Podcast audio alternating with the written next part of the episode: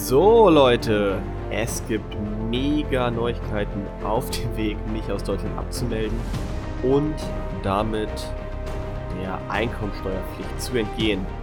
Was man alles dafür machen muss, oder besser gesagt, wie wenig man eigentlich dafür tun muss, das erkläre ich dir in den nächsten Wochen und ganz genau will ich heute mit dem ersten Step anfangen, damit du mich quasi live bei meiner Abmeldung, bei meinen Schritten begleiten kannst und dir, sofern das für dich interessant ist, ebenfalls deinen Plan aufbauen kannst und damit ein völlig legal steueroptimiertes Leben für dich aufbauen kannst.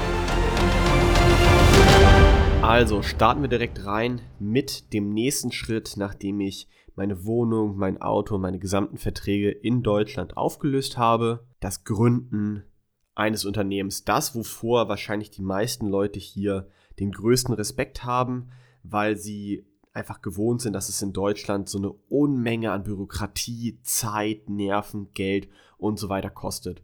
Und deswegen möchte ich dir heute mal mein Setup vorstellen, meine Unternehmensform, für die ich mich entschieden habe, nachdem ich in den letzten Wochen mich intensiv mit ganz, ganz vielen Leuten unterhalten habe, mit Experten auf dem Gebiet und eben verschiedene Szenarien durchgesprochen habe. Und mein Ziel ist es eben, meine Steuerlast im Idealfall auf der Einkommensteuerebene auf 0% zu senken. Und das ist möglich, indem ich für mich persönlich eine sogenannte Limited Liability Company, also eine LLC, in Florida gründe. Dafür habe ich mich entschieden, weil ich alle Punkte, die ich auch gleich in dem Podcast noch mit dir bespreche, erfülle, sodass ich eben maximal davon profitieren kann. Und diese LLC möchte ich dir jetzt mal im Detail vorstellen mit den ganzen Rahmenbedingungen, mit den Kosten, mit den Voraussetzungen, damit du einfach für dich jetzt mal schauen kannst, kommt diese Rechtsform in den USA für dich vielleicht auch in Frage. Dann erzähle ich dir am Ende nochmal kurz, warum ich mich genau für diese Rechtsform entschieden habe, sodass du wirklich ein abgerundetes Bild hast.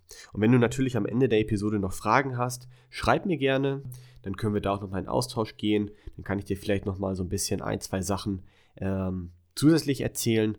Und ansonsten pass jetzt auf, denn wir starten direkt los mit dem Wohnsitz.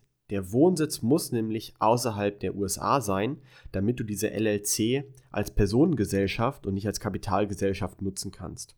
Wenn das der Fall ist und du keinen Wohnsitz in einem Land hast, in dem eine haftungsbeschränkte Personengesellschaft automatisch als Kapitalgesellschaft gewertet wird, dann erfüllst du die Voraussetzung.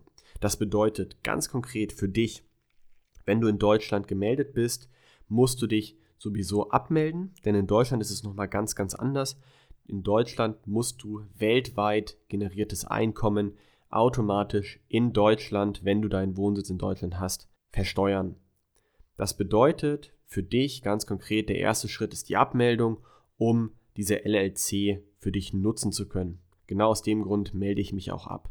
Wenn das dann der Fall ist, dann wird diese LLC als sogenannte Pass-Through Entity behandelt. Das heißt nichts anderes, als dass du damit deine Rechnung stellst, das Geld, was reinkommt bzw. rausgeht, aber einfach durchgeschoben wird. Deswegen Pass-Through. Und diese Cashflow taucht zwar in den Büchern auf, ist aber von den USA steuerlich völlig irrelevant in der Voraussetzung, dass du keine lokalen Geschäftsräume, keine lokalen Angestellten und keine persönlichen Geschäftstreffen in den USA abhältst. Also gehen wir mal rein. Was ist eine LLC überhaupt? Diese Limited Liability Company. Du hast eine beschränkte Haftung, das bedeutet, du hast den Minimalkapitalbetrag, den du einzahlen musst, von einem US-Dollar. Das heißt, wenn mit deiner Company, wenn du damit äh, in die Insolvenz rutscht, dann ist nur das Geld, was innerhalb der Company ist, betroffen. Auf der persönlichen, auf der privaten Ebene bleibt dein Kapital, dein Vermögen, bleibt davon unberührt.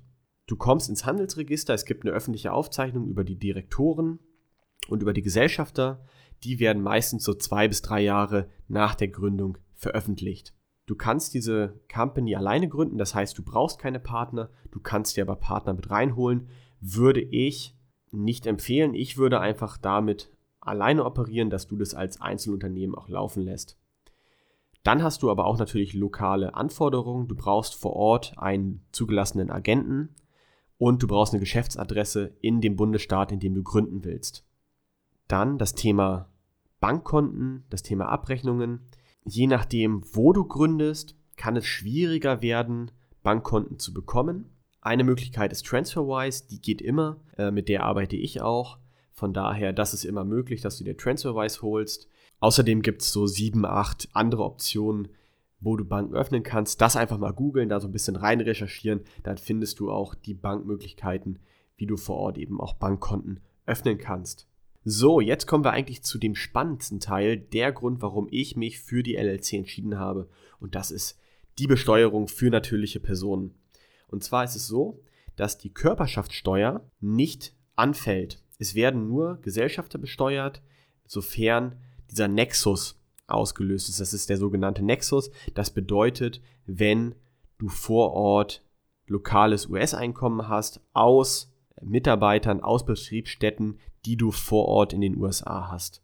Dadurch, dass ich komplett digital arbeite, dass ich Dienstleistungen anbiete, fällt das bei mir auf jeden Fall weg, dass dieser Nexus nicht ausgelöst wird und dass ich deshalb keine Körperschaftssteuer abführen muss auf der Geschäftsebene und wenn ich keinen Wohnsitz habe, auf der Privatebene ebenfalls keine Einkommensteuern abgeben muss. Das bedeutet, theoretisch auf dem Papier bin ich steuerfrei. Und nicht nur theoretisch, sondern eben auch, sobald alles durch ist, faktisch.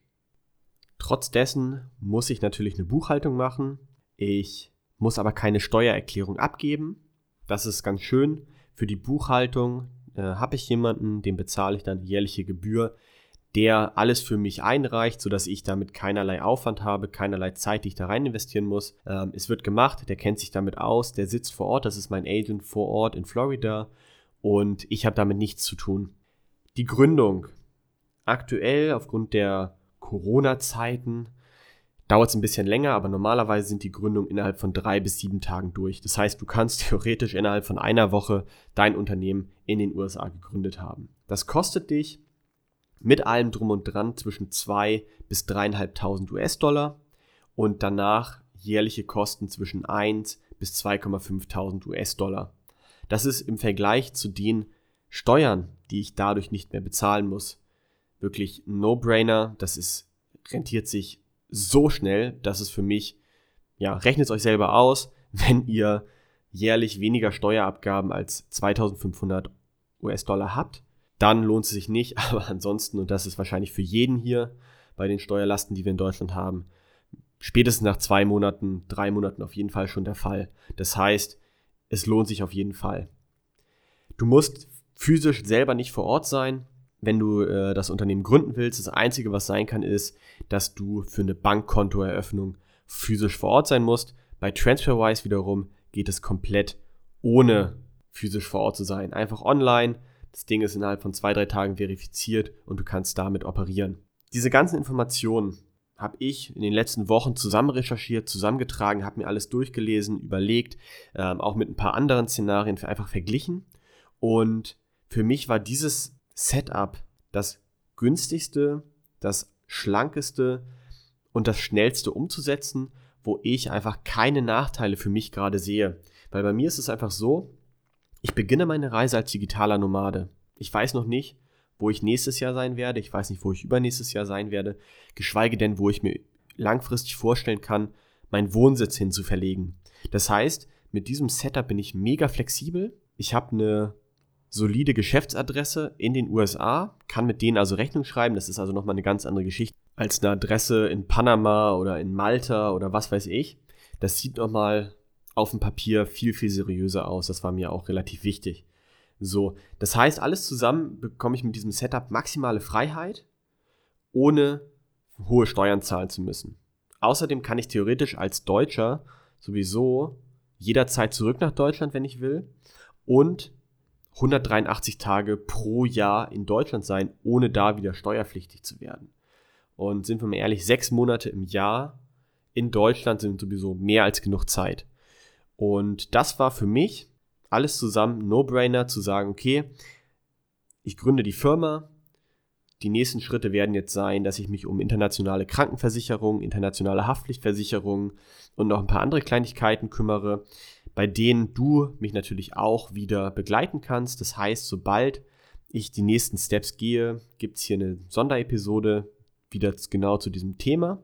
Und ansonsten wird in den nächsten Wochen natürlich auch wieder ein bisschen Finanzcontent kommen. Auch da gibt es wieder große, große Neuigkeiten, die ich dann verkünden werde. Also verpasst die nächsten Episoden auf gar keinen Fall. Jetzt aber erstmal vielen, vielen Dank fürs Zuhören. Ich hoffe, du konntest so einen Überblick über die LLC bekommen.